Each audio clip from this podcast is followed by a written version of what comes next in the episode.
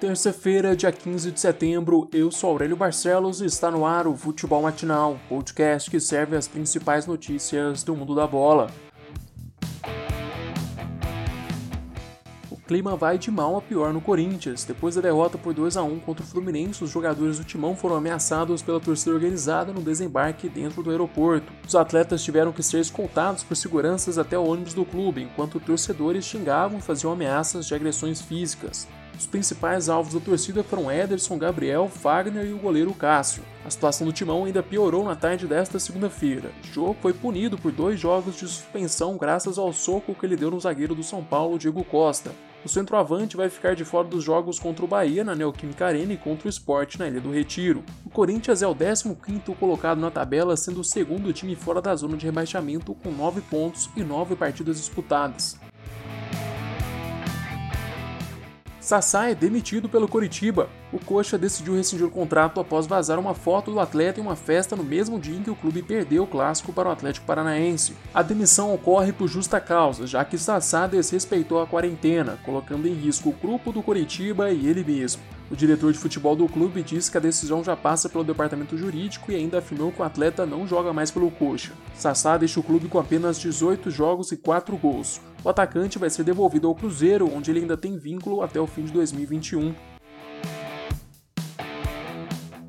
Bruno Henrique participa de amistoso e vira reforço na Libertadores. O atacante se recuperou de um edema ósseo no joelho direito. Poupado na partida contra o Ceará, Bruno Henrique participou do jogo treino contra o Sub-20 do Flamengo. O camisa 27, aliás, marcou um dos gols da goleada de 6 a 0. Com seis pontos, o Flamengo é o segundo colocado do Grupo A da Libertadores e enfrenta o Del Valle nesta quinta-feira às 9 horas em Quito, no Equador. Hoje o Santos reestreia na Libertadores de 2020. O Peixe está 100% na competição e lidera o grupo G com 6 pontos. No duelo de logo mais às 9h30 da noite, Cuca vai ter à disposição Felipe Jonathan na lateral esquerda. O lateral direito Pará também deve voltar ao time titular após ser poupado por dores musculares. Outro reforço pode ser Raniel. O atacante espera a divulgação do teste de Covid-19 para saber se ele vai estar apto ou não para a partida. O duelo de hoje será contra o Olímpia às 9h30 da noite na Vila Belmiro.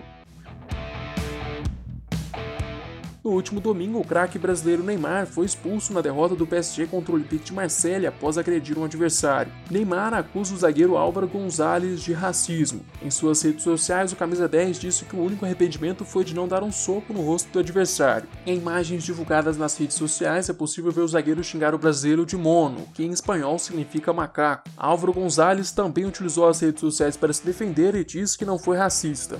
Ele ainda foi defendido pelo companheiro Payet e pelo próprio clube Olympique de de Marseille. Até o momento, a Liga One ainda não se pronunciou sobre o caso.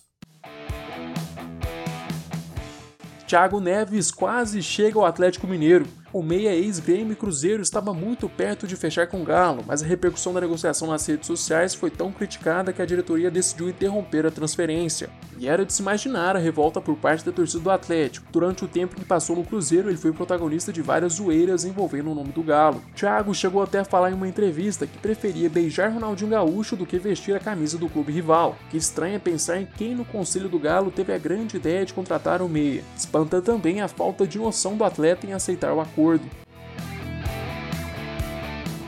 Agora vamos para as notícias internacionais. Jornal holandês crava Memphis Depay no Barcelona. O jogador de 26 anos sai do Lyon por 188 milhões de reais e chega ao clube catalão como exigência do novo treinador Ronald Koeman. Depay deve ser o novo camisa nova do Barcelona, já que Luis Soares não será utilizado pelo treinador holandês. Na última temporada, Depay teve um início arrasador com 9 gols em 13 partidas, mas acabou sofrendo uma lesão grave no joelho. Ele já está recuperado e, segundo a imprensa holandesa, está ansioso para atuar ao lado de seu companheiro de seleção, Frank de Jong. Chegamos ao fim deste episódio. Eu, Aurélio Barcelos, volto amanhã com mais futebol matinal para vocês. Eu te espero aqui às 6 horas da manhã. Aproveite para se inscrever no nosso canal do YouTube e seguir o podcast no Spotify. Se puder, também compartilhe o podcast com seus amigos e familiares. Até mais!